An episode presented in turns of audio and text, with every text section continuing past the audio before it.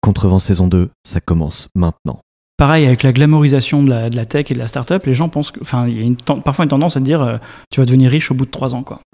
Si c'est si c'est ça le projet, faut pas le faire. Faut vraiment pas le faire. Une startup, c'est 10 ans, quoi, minimum. Et c'est 10 ans, lo- c'est c'est 10, c'est 10 ans de travail très dur, quoi. Euh, c'est ton quotidien. Donc, si t'es pas prêt à mettre 10 ans de ta vie, au moins 10 ans de ta vie, dans ce projet-là, euh, c'est pas une startup que tu dois monter.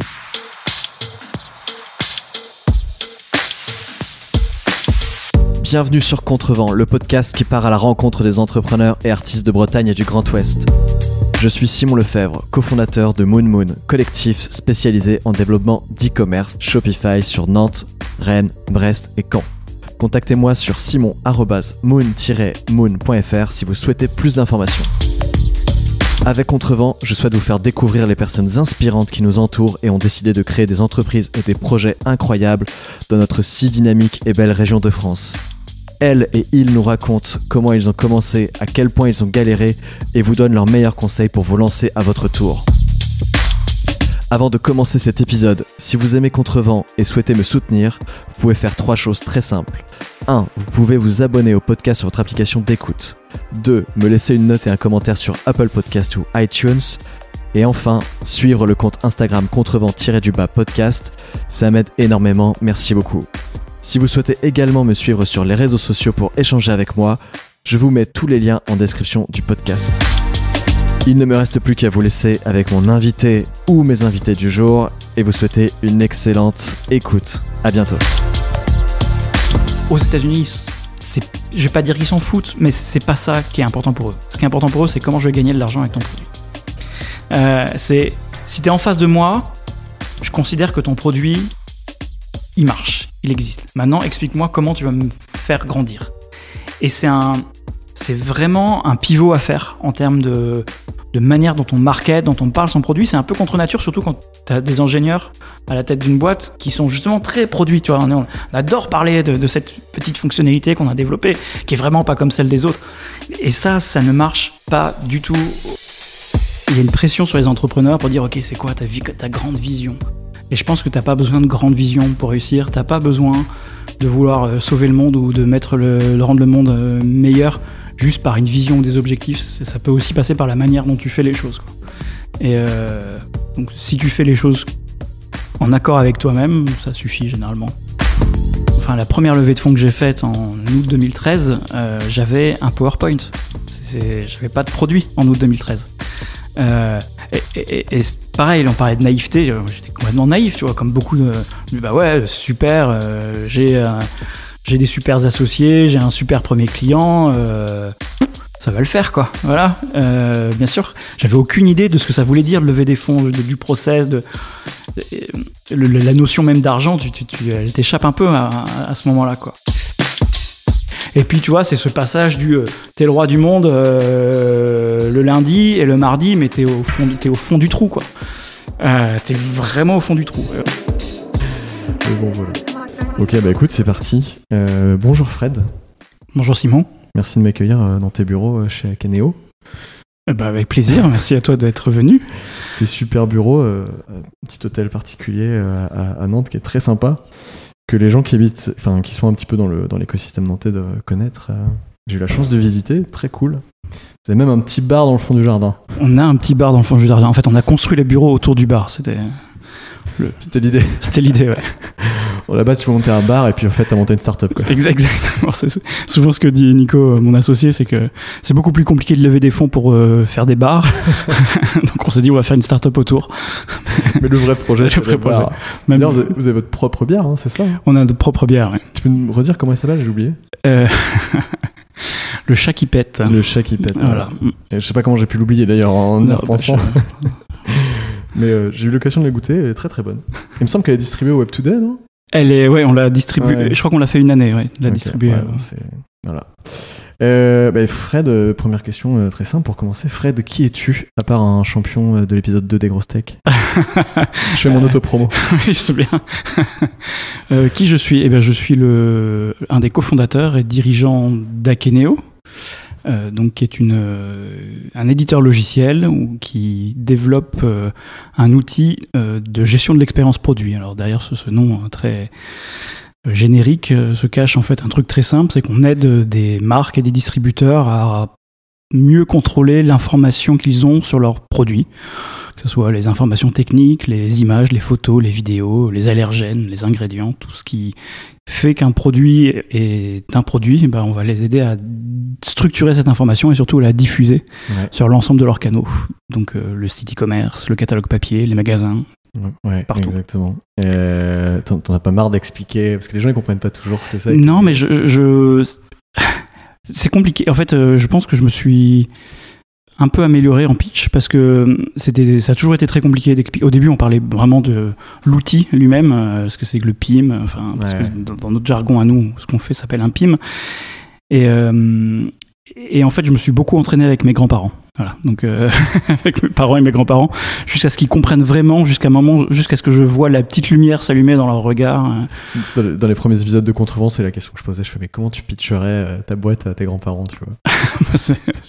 Euh, Ouais, bah, en gros, dire bah, surtout là, c'est plus facile de le faire en ce moment parce qu'on a tous vécu le confinement. et je pense qu'on a tous vécu un moment l'expérience d'acheter sur un drive en ligne et de se retrouver soit avec un pack de six bouteilles de taille euh, très inférieure à celle qu'on a commandée ou très supérieure à celle qu'on a commandée. Et, euh, et c'est justement ce type de mauvaise expérience que nous, on vient résoudre en permettant justement à ces marchands, à ces distributeurs de mieux renseigner leurs leurs produits et d'éviter qu'on se retrouve avec pas vraiment ce qu'on espérait acheter. Ouais, ouais. En gros, en fait, c'est un, un, logiciel dans lequel tu rentres toutes tes informations produits et qui permet d'être exactement homogène sur tous les sites. Euh, ça peut être Amazon, c'est Discount, euh, les catalogues produits aussi, t'as dit, euh, les informations que tu peux avoir en retail sur les logiciels de caisse aussi, j'imagine tout ça. on va revenir un peu sur les débuts d'Akeneo un peu plus tard, sur comment ça, comment l'idée est venue. mais en, faisant mes petites recherches, etc., j'ai vu que, que avait été créé en janvier 2013 est-ce que c'est le résultat euh, du nouvel an où à 3h du mat, t'as dit à tes potes l'année prochaine on crée une start-up et en fait le 2, les, le 2 janvier les gens t'ont pris au sérieux et ils étaient là bon on crée la boîte et euh, tu disais mais je déconne les gars C'était ça?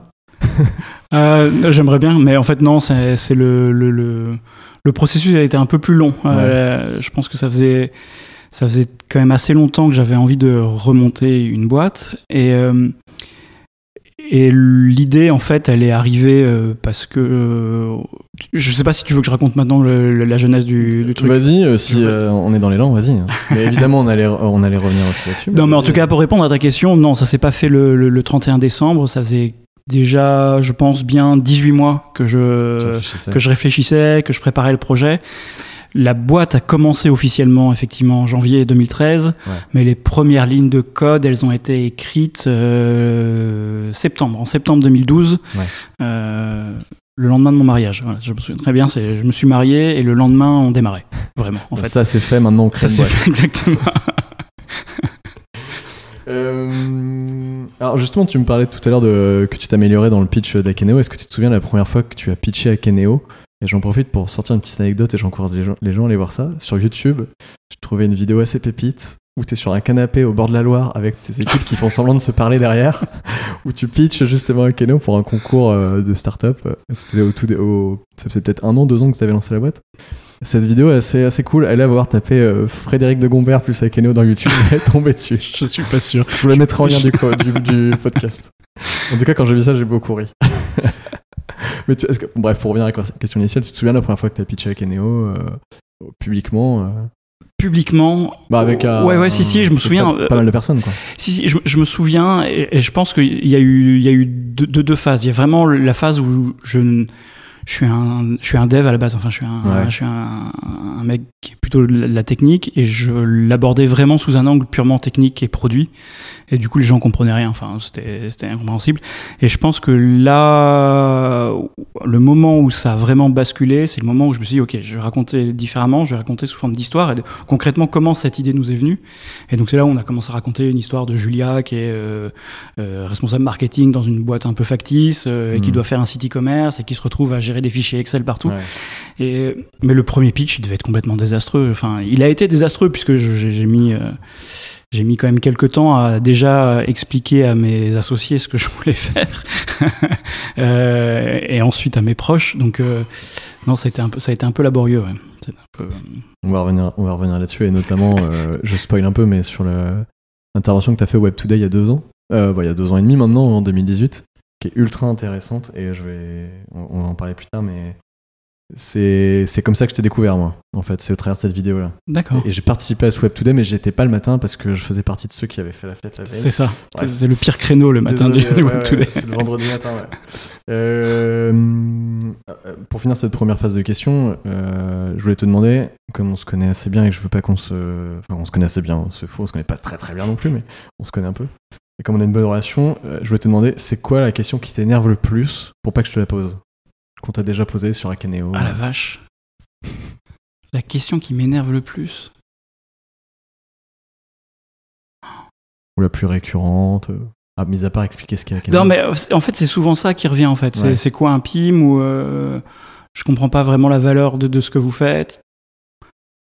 Non, il y a peu de questions qui m'énervent en fait. Je pense que. Ah, pas encore, en tout cas, tu vas voir, ça va être. euh, On va voir si tu y arrives. Euh, on, va, on, on va on va redémarrer au début de, de Fred, tu vois, genre Fred il a 18 ans, il a eu son bac. Euh, Qu'est-ce qu'il a dans sa tête à 18 ans? À 18 ans, euh, j'ai sortant du bac, j'ai deux options pour moi. C'est soit de faire du théâtre, et euh, soit de faire des jeux vidéo. En gros, c'est des, à ce moment-là dans ma vie, j'avais deux trucs quoi, le théâtre et les, et les jeux vidéo. J'ai senti que le théâtre allait être un peu compliqué à vendre à mes parents. Euh, jeux vidéo, alors que le jeu vidéo plus facile parce que je trouvais une manière plus détournée d'y arriver en disant je vais faire des études d'informatique, ce qui avait l'air un peu plus un peu plus sérieux que de dire je vais faire des jeux vidéo, mais ce qui permettait d'arriver à la destination qui pour moi à l'époque était de dire bah, tu, tu vas faire des jeux vidéo quoi. Et, et, et tu fais toujours euh, et du théâtre et tu joues encore aux jeux vidéo aujourd'hui Alors du théâtre, j'en fais plus du tout. J'en ai fait euh, beaucoup, beaucoup. Enfin, une, une certaine forme de théâtre, en tout cas, qui est le théâtre d'improvisation, que Ouais. j'ai- pratiqué euh, beaucoup euh, bah, jusqu'à la création d'Akeneo et que j'ai arrêté complètement au moment de, au moment de démarrer Akeneo, juste pour une question un d'emploi du temps et deux de géographie. À l'époque, je faisais partie d'une troupe parisienne et Ouais. j'étais, je pense, presque plus attaché à la troupe qu'à la pratique. Euh, donc, j'ai pas, j'ai pas continué. Le jeu vidéo, quand, quand j'ai le temps, ouais, j'essaye de, de jouer un peu. Et, et est-ce que tu penses que le, le théâtre d'impro t'a servi euh, Alors, est-ce que tu aurais des cas concrets euh, qui, de, de- qui, qui prouvent que le théâtre d'improvisation t'a servi dans, dans ton job, notamment chez Akeneo, pour improviser devant des investisseurs rien. Ah oui, on a ça aussi en fait. On n'a pas du tout, mais c'est pas on va le développer dans la nuit. Euh, ouais, je- si, si, je pense que. euh, Est-ce que j'aurais un exemple concret? Je sais pas, mais le, je pense que le théâtre d'impro, ça t'apprend beaucoup de choses sur toi déjà, sur comment l'être humain réagit dans des situations justement de risque, des situations où tu sors de ta zone de confort. Euh, souvent, les gens imaginent que la première qualité d'un improvisateur, c'est la, la créativité. Dire, oh, il, a, il a une créativité incroyable. ce- Non, la, la première qualité d'un improvisateur, c'est d'être capable d'écouter et de rebondir à ce qu'on lui propose. En fait. Ouais. Et, de, et ça, je pense, sans faire de la, la- la- la philosophie euh, à deux balles, mais euh, quand, quand tu es entrepreneur, c'est ça, être entrepreneur. C'est pas juste avoir une idée très forte et puis la mener jusqu'au bout, c'est d'être capable de t'adapter constamment, de réagir, de voir euh, bah, les, les petits obstacles, les, parfois qui peuvent devenir des opportunités. Et en fait, c'est ça que tu apprends en impro, c'est que même un mec qui rentre sur scène et qui se pète la gueule euh, par Ouais, accident, ouais. ça fait un début de scène en fait, ça fait un début d'histoire. Euh, et c'est et je pense que ouais ça ça évidemment ça ça ça, te sert en tant qu'entrepreneur, en tant que enfin même dans la vie professionnelle de tous les jours. On a fait pas mal de J'essaie de faire venir des improvisateurs régulièrement chez Akineo Ah, cool. euh, pour, euh, pour essayer de partager un peu cette, euh, cette passion avec, euh, avec l'équipe. Et en fait, à chaque fois, on, on apprend plein de trucs et on en ressort, je trouve. euh, on, on apprend toujours des trucs différents sur soi, en fait, grâce à ça. Donc je pense que ouais, ça sert. C'est une très longue réponse pour une petite question. Mais non, mais c'est ce que je veux. Il faut que tu parles plus que moi, donc c'est D'accord. très bien. Du coup, sur ton parcours, tu as fait euh, une école euh, de dev, enfin de dev en informatique qui s'appelle Epita. Ouais. Et euh, tu as monté une boîte dans la foulée de cette école-là directement. Ouais. Et il y a un truc qui m'a surpris en regardant, c'est que la, la boîte, elle a duré à peu près un an et demi. C'est ça. Et en un an et demi, tu as quand même eu jusqu'à 10 employés. Et puis finalement, la boîte s'est arrêtée ou tu as revendu la boîte. Qu'est-ce qui s'est passé? Ah non, c'était un échec cuisant. euh, ah bah, je pense qu'on a, on a fait toutes les erreurs du, du, jeune entrepreneur. On, est, on était donc trois ingénieurs, hein, trois, trois informaticiens. Et on s'était fait plaisir pendant nos études. On a eu l'occasion en fait de, de développer un, un, logiciel. Alors j'essaye de replacer dans le contexte. Et on est en 2012, entre 2012 et 2013. Qu'est-ce que je dis N'importe quoi. Entre 2002 et 2003. Euh, donc à cette époque-là, c'est bon, la DSL commence à être démocratisée, YouTube n'existe pas, la vidéo sur Internet, ça n'existe pas ou très peu. Et, euh, et, on sent que ça commence à arriver. Et nous, on a eu la chance à un moment de faire un stage de fin d'études ouais. dans une boîte qui s'appelait qui s'appelait Mediagong et qui était une agence web, mais qui avait aussi un concept super cool. Ils faisaient euh, ils avaient un immense studio euh, à Vitry-sur-Seine où ils faisaient venir des artistes mmh. qui venaient, et surtout des DJ, euh, euh, qui venaient faire des sets live et qui retransmettaient en direct euh, sur, sur, leur, sur leur site web. Et donc ça a été, on a découvert comme ça le, le monde de, de, la vidéo et, du, et du streaming. Et on a trouvé ça super cool.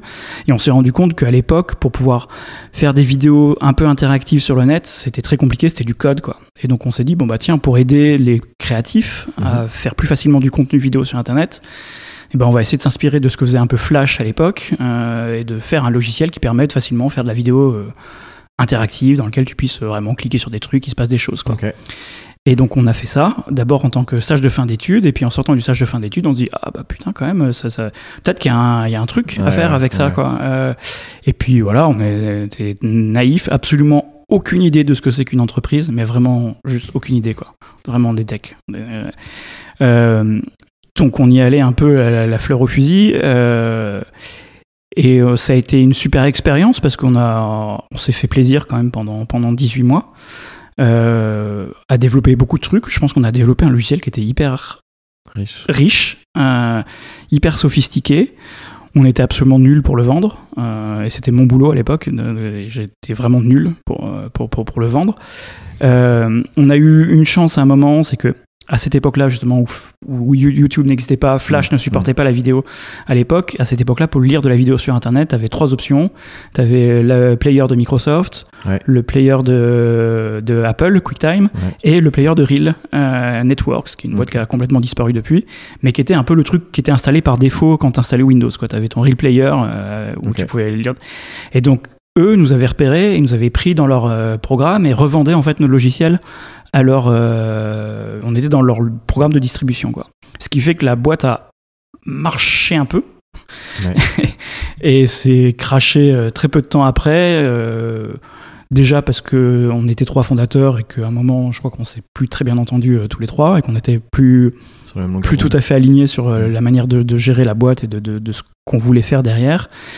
Et puis il y a Flash qui est arrivé aussi avec le support de la vidéo, YouTube qui est arrivé et qui a, qui a tué le game quoi. Enfin, ouais. vraiment c'était la fin de la fin de la partie quoi. Donc, comment euh... ça s'est fini euh... Concrètement, c'est quoi le dernier jour de ah, le de dernier jour Oh là là, c'était. Bah, je pense que comme pas mal de boîtes qui meurent, on a. Je te fais on... vraiment rappeler des souvenirs euh, sympas. Quoi. non, non, non, je, non. Je, honnêtement, c'est. C'est juste que je suis curieux de. Oh, dire... C'est suffisamment, c'est vraiment suffisamment loin maintenant pour que ça soit digéré. Et je pense que comme beaucoup de monde, quand euh, tu, finalement tu gardes que les bons souvenirs, les, le cerveau a tendance à un peu effacer les, les, les mauvais côtés. Et euh, non, bah, je pense qu'on a senti que ça que ça marchait plus. Il y a eu une, vraiment une, une, scission entre les trois les trois fondateurs. Il y en a un qui est parti. On s'est retrouvé à deux et on commençait à avoir besoin de vivre aussi. Donc on a commencé à faire un peu de service, à ouais, bricoler des ouais. choses à côté. Et puis à un moment, on s'est dit bon bah, enfin, quitte à faire ça, autant aller chercher un vrai job, quoi. Et puis euh, apprendre un métier, apprendre notre métier vraiment ouais. dans une entreprise. Et puis on y reviendra plus tard. Et, et, du coup, tu as été bossé après pendant 7 ans dans une boîte qui s'appelle Smile. Ouais. Si je comprends bien, c'est une boîte qui euh, intégrait des services open source dans d'autres entreprises et qui les aidait en fait à les intégrer, à s'en servir. Euh, en gros, c'est ça? Exactement, ouais. C'est une société de services, mais qui avait comme euh, spécialité vraiment d'intégrer uniquement des applications open source. Okay. Moi, je ne connaissais pas du tout l'open source euh, avant d'arriver chez Smile et ça a été vraiment une, une découverte. Donc, l'open source, c'est vraiment le fait que le logiciel que tu utilises, le code, vraiment ce qu'il y a sous le capot, mmh. est visible, exposé. Donc, n'importe qui peut le prendre, le modifier à sa guise, l'améliorer. Ouais. Euh, et pour moi, ça a été vraiment une, une révélation de dire ah, putain, en fait, il y, a un- il y a un monde où on est capable vraiment, non pas chacun de son côté, de développer son truc et puis euh, de. de d'être en compétition constante avec les autres en essayant de comprendre ce qu'ont fait les autres de mieux que toi. Non, non, là tu mets tout, à, tu me donnes tout, Mm. euh, tu, c'est, tout est transparent et, et le, le- le- chacun améliore en fait, chacun va venir enrichir euh, le logiciel. Et donc chez Smile, on faisait ça en fait, on récupérait des logiciels qui étaient open source, on les adaptait, on les intégrait pour, Pour les, les besoins de nos clients. ouais. Et euh, ça s'est passé comment cette transition de entrepreneur finalement Même si tu nous dis un petit peu que tu réalisais pas trop toi-même que tu étais entrepreneur en fait, c'est juste que vous étiez sur un projet. Euh, cette transition de en gros je suis mon propre patron à je bosse pour une boîte, est-ce que ça a été facile ou comment tu l'as vécu euh? Euh, ça n'a pas été hyper simple au début. Déjà, sur le plan purement de l'ego personnel, tu sais, à un Ouais. moment de dire bon bah j'ai été mon propre patron et puis d'un coup je le suis plus du tout. Je suis rentré dans une boîte qui faisait, c'était pas une grosse boîte, tu vois, c'était 60 personnes, mais quand même déjà avec du, de la structure, Ouais, des- ouais. Des, process. Euh, mais c'était, je pense que le, le truc le plus dur, en, en termes d'ego, c'était de se dire à l'époque, les gens me voyaient comme un entrepreneur qui avait échoué, quoi. Et donc, bon, bah, c'est pas grave, t'as échoué, maintenant tu vas, tu vas, tu vas faire le truc normal que tout le monde fait, quoi. Tu, vois, tu, tu, tu vas apprendre. Et ça, ouais, bon, il y a un petit moment, quand même, une petite phase où tu dis, ah non, mais quand même, c'était bien ce qu'on avait fait. euh, J'aimerais bien le refaire un jour. J'aimerais bien le refaire un jour, ouais. Et euh, mais non, passer ça, après, euh, c'était super parce que très vite, j'ai compris justement que j'avais énormément, énormément de choses à apprendre. Enfin, j'ai- tout appris euh, chez Smile, en fait. Le- ce que c'était qu'une entreprise, concrètement, ce que c'est qu'un client, euh, le- le- le- ce qu'est un logiciel pour de vrai. Enfin, donc, non, non, pas de. Ça, ça, ça a duré six mois de, de difficulté, mais six mois sur huit ans, c'est pas. Ouais, non, ça va. Et, et du coup, as... après la transition avec Akeneo, donc tu as dit que 18 mois en amont de- du lancement d'Akeneo en janvier 2013, t'as- le process euh, intellectuel euh, a commencé à prendre place, de se dire ok, on va créer un logiciel. Bon, voilà. Est-ce que tu peux nous expliquer comment c'est arrivé euh, À quel moment tu t'es décidé euh, Ouais.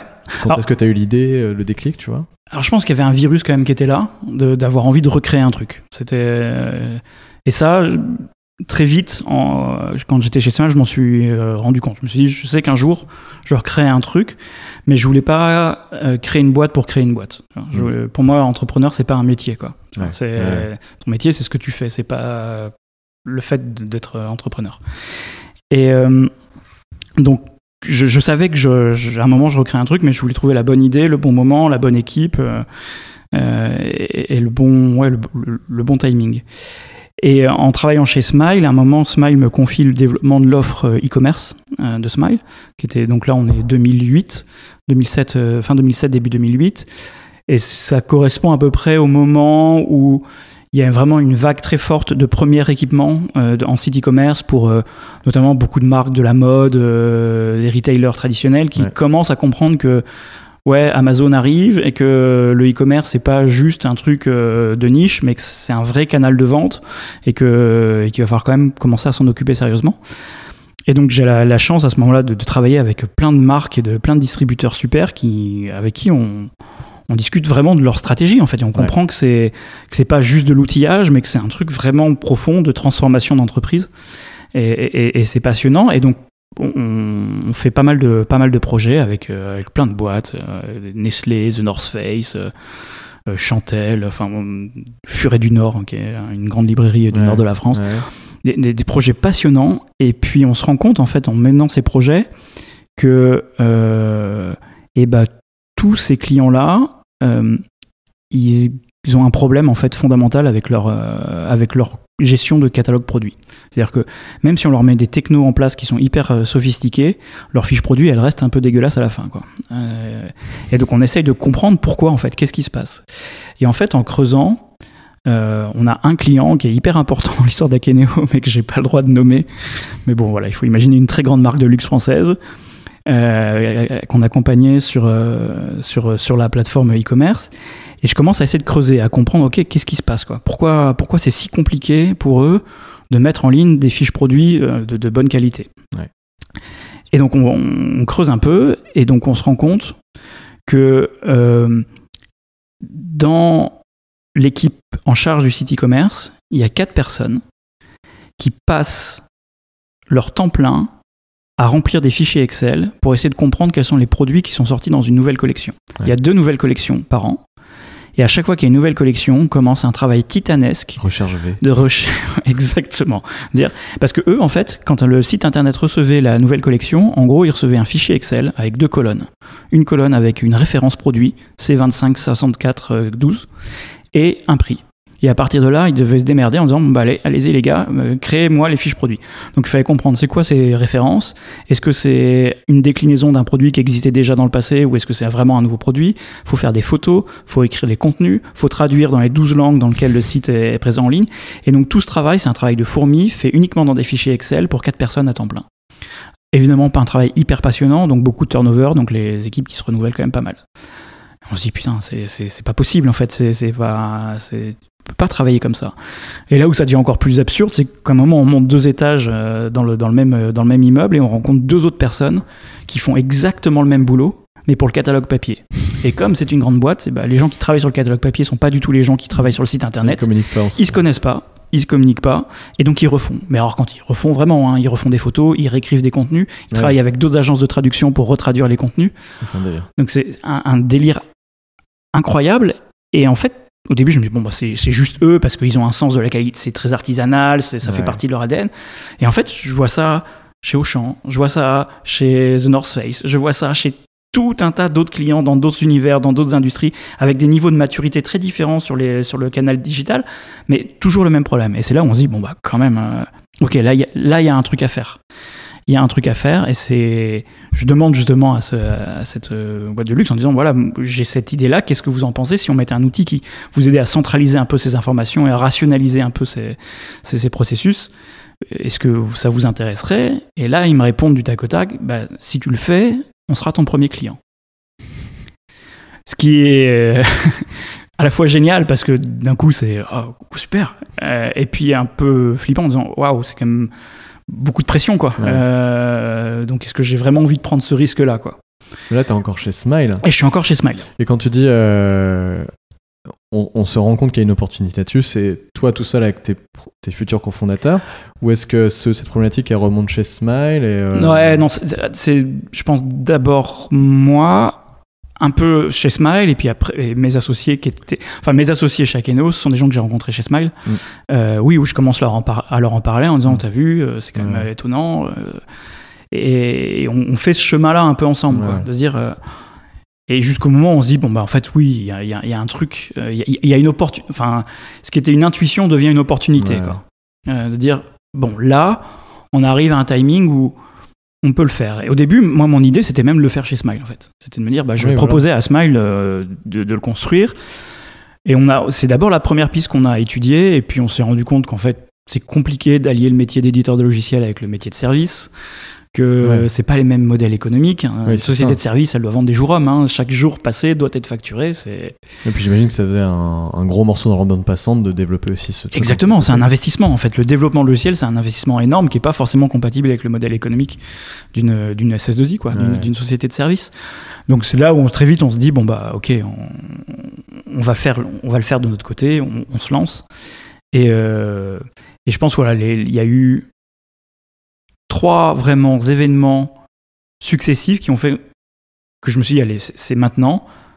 J'ai cette ce premier potentiel client qui me dit ok on, on te suit j'ai Nico et Benoît qui me disent ok on te suit et j'ai quelqu'un qui s'appelle Yoav Koutner euh, qui est un des deux fondateurs de Magento qui est une, Ah, oui. Donc c'est un peu technique mais voilà Magento c'est une des plus grosses plateformes e-commerce euh, Ouais. mondiales Euh, c'est je crois, 20% des sites e-commerce dans le monde sont, utilisent Magento derrière qui est quelqu'un que je connaissais parce que justement on intégrait Magento pour nos clients, on, f- Ouais. on développait du Magento pour, l'open pour- pour nos clients aussi, parce que c'est de l'open source.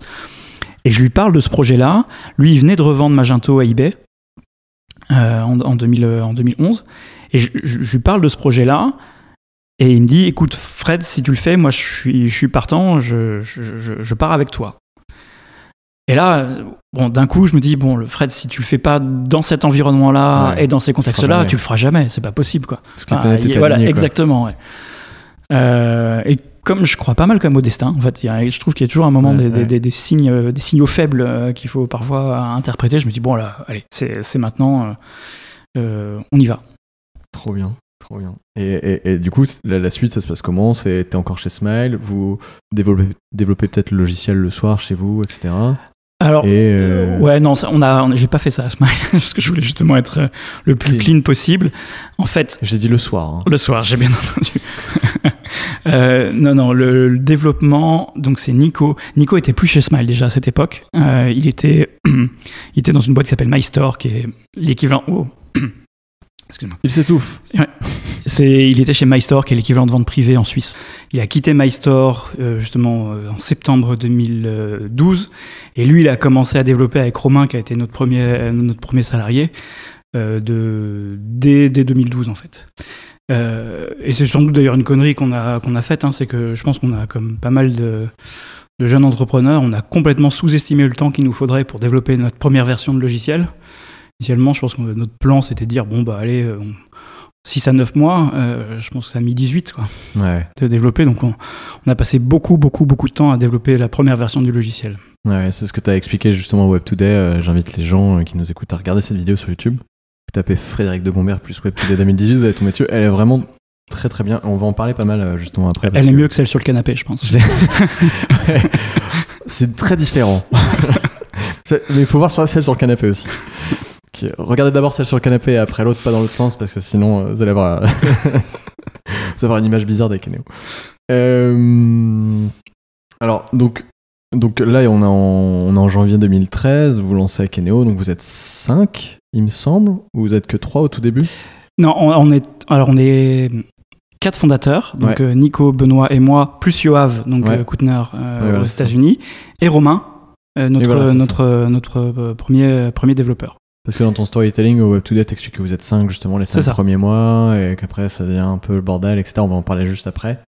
Euh, J'ai une question délicate, attention, question polémique, euh, car je pense qu'il va intéresser les gens, c'est comment, euh, comment se fait l'arbitrage sur le fait, alors je pense qu'on a un élément de réponse avec tout ce que tu nous viens de dire, mais euh, comment se fait la- l'arbitrage sur le fait que toi tu sois le CEO de la boîte et que les autres aient tel rôle, etc. Comment vous répartissez les rôles et comment cette décision elle est prise?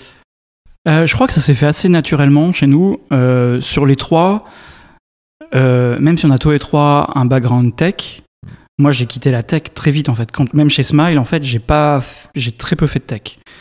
Chez Smile, très vite, je suis passé côté commercial, avant-vente, de business development. Donc, c'était assez naturel que moi je prenne toute la partie business development. Mm. Euh, c'était mon projet. Enfin, ouais. et, et entre Nico et Benoît, je pense que c'était peut-être là où c'était le plus délicat parce que euh, qui est le CTO, qui est le et, et ça a été peut-être un peu plus délicat sur les premières euh, les premiers mois. Et puis en fait assez naturellement, déjà il y avait une très bonne communication entre les trois. Je pense que la, la force c'est que on se connaissait déjà d'avant. On savait comment les autres réagissaient dans des moments de pression, parce qu'on a, on a bossé sur, en SS2I, on bosse sur des projets parfois un peu, un peu compliqués, quoi Mm, mm. euh, et stressant. Et donc, on, on savait à peu près euh, où on allait et comment on était accompagné. Donc, on a beaucoup, beaucoup mu- communiqué et je pense que chacun a trouvé sa place assez, assez naturellement. Je pense que le deal dès le départ, c'était de dire moi, je vous challenge pas sur vos choix techniques. Ouais. Vraiment, je le ferai jamais.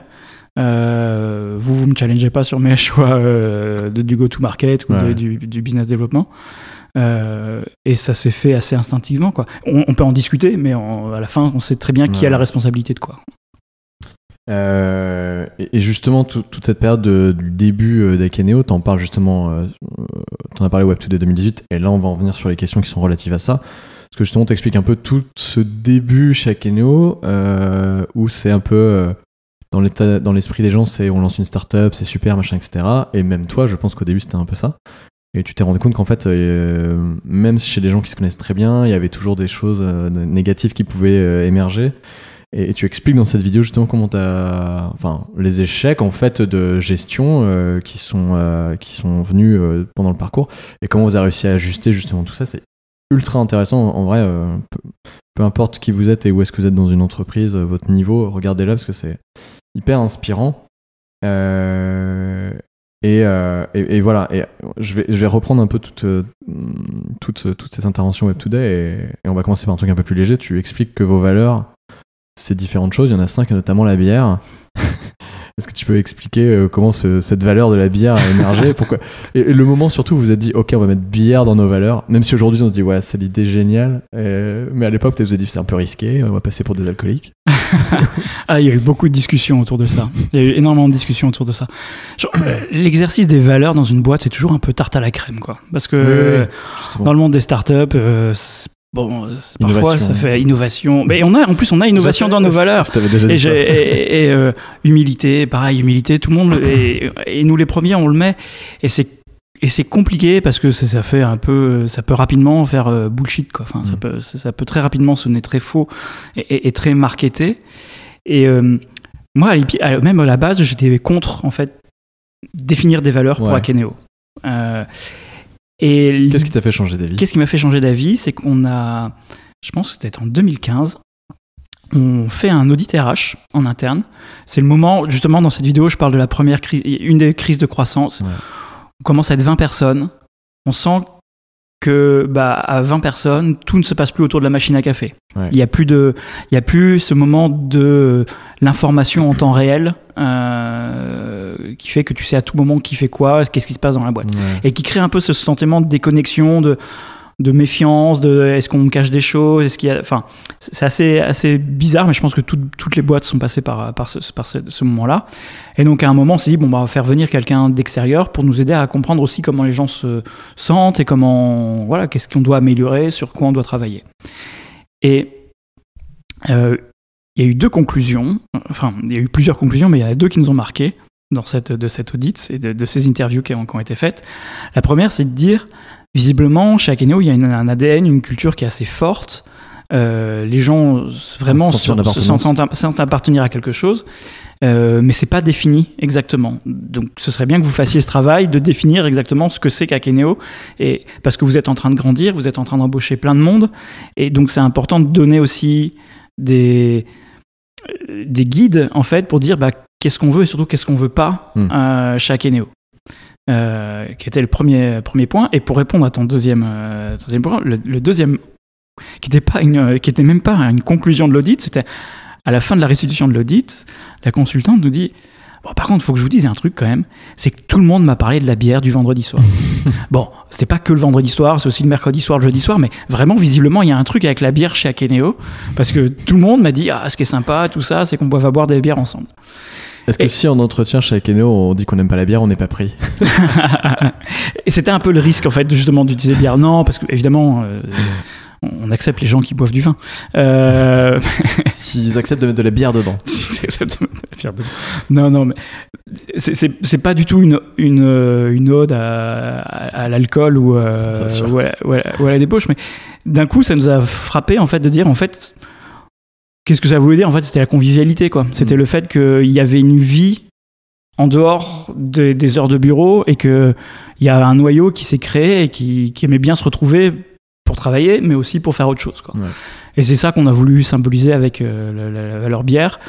Ça, et puis ça permet aussi de désamorcer un peu le côté très. euh, on se prend très au sérieux, euh, Ouais. on a des valeurs hyper. euh, hyper polissées, hyper. euh, Ouais, mais c'est hyper, euh, hyper malin, enfin, même si c'est très sincère, mais en plus c'est très malin, ça, ça reste en tête.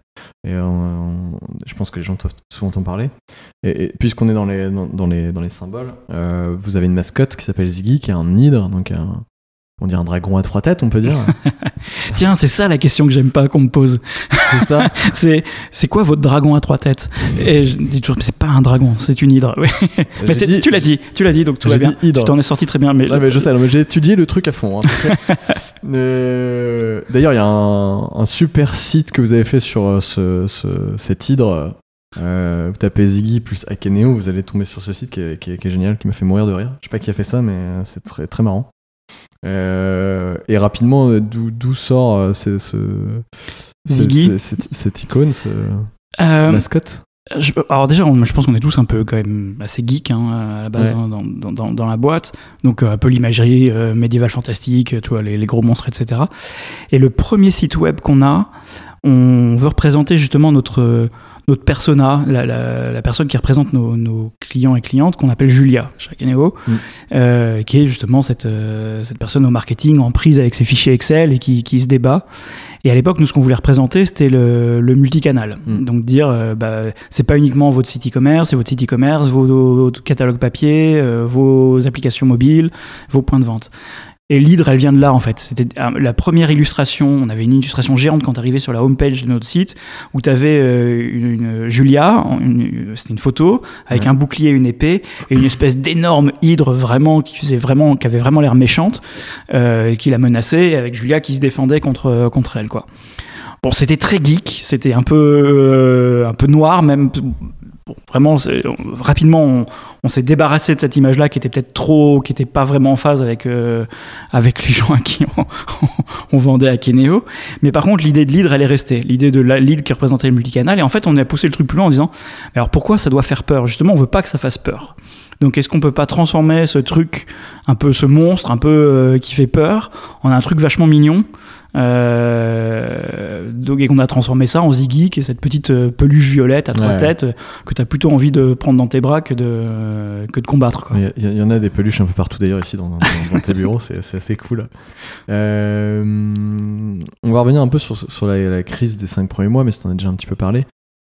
C'est quoi le déclencheur qui fait que tu t'es dit, bon ok là ça va pas, il y a un souci, on, on se connaît très bien, on communique bien, mais en fait on n'avance pas dans le même, dans le même sens. Enfin, c'était quoi le déclencheur pour... Parce que tu, tu vois, dans- par exemple dans, dans ce talk là, tu dis Ouais. les 5 mois, les 5 mois, les 5 mois, c'est-à-dire qu'il y a eu, à mon avis, il y a eu un momentum euh, fin mai peut-être où euh, Ah ben moi, je, je, je tu me- dis on a failli crever notamment. Ah, je nous voyais plier la boîte, ouais. Je nous voyais fermer. Euh, et et je pense qu'il y a eu plusieurs raisons, mais la, la raison la principale, c'est justement par rapport au, au tempo et au timing dont on parlait tout à l'heure. Ouais. C'est que moi, ça faisait, je me suis rendu compte en fait que ça faisait 18 mois que je euh, que j'avais ce truc en tête. Donc que j'avais, pour moi, tout, enfin, la vision a été extrêmement claire de ce que je voulais faire parce que ça faisait 18 mois que je la maturais et Ouais. que euh, et, le PIM et ce qu'on fait, c'est pas instinctif. Si tu veux, nous en tant que consommateurs au quotidien. ça, ça nous touche pas, donc Ouais. c'est- difficile de projeter en fait euh, des, des équipes, des Mm. développeurs, des commerciaux, des équipes marketing sur un truc auquel ils n'ont jamais été confrontés eux-mêmes en fait, Mm. parce que c'est Mm. et, et je pense qu'on a, j'ai pas su l'expliquer. euh, on reparlait du pitch. Je pense que Ouais. on n'a pas su l'expliquer. On n'a pas su euh, expliquer pourquoi c'était important. Euh, et on n'a pas réussi à créer justement cette, cette, cette adhésion et cette envie d'y aller ensemble, quoi. Mm. Et, et on était trop en mode bon, c'est un projet plutôt qu'un un projet qui a un début et une fin. Alors que nous, c'était beaucoup plus que ça qu'on voulait, qu'on voulait que toi, t'as quitté, t'as quitté ton job du coup chez Smile, mais les autres aussi. Enfin, tous On a tous quitté notre job. 100% Sur, Ouais, on euh, a tous quitté notre job. Non, quand je dis pour, euh, pour nous trois, c'était, c'était clair. Mm. Tu vois, les, les trois fondateurs, c'était clair. On n'avait pas le choix. De toute façon, on se payait pas. On était, Mm. on, on était. Enfin, c'est une époque, si tu veux, où tous nos proches nous disaient vous êtes cons, quoi. Mm. Enfin, euh, pourquoi, pourquoi? On est arrivé, tu vois, on avait, on avait un peu plus de 30 ans. C'est le, le, le, le moment culminant de notre carrière, si tu Ouais. veux. C'est le moment où tout est possible. Euh, on gagnait bien, on gagnait plutôt bien nos vies, etc. Donc c'était un peu, un peu con, quoi. Ouais. Et c'est plus pour les gens qu'on a embauchés derrière, en fait, Mm. qui, alors, ça reste une start-up, ils étaient pas très bien payés, euh, mais c'était pas très grave finalement. L'enjeu était pas le même, et, et donc c'était difficile, je pense, d'expliquer pourquoi c'était important de le faire euh, et pourquoi et pourquoi ça avait le potentiel de devenir quelque chose de, de quand même un peu plus Gros, ouais. significatif, quoi. Euh, je pense aussi que le côté open source euh, dont on a parlé.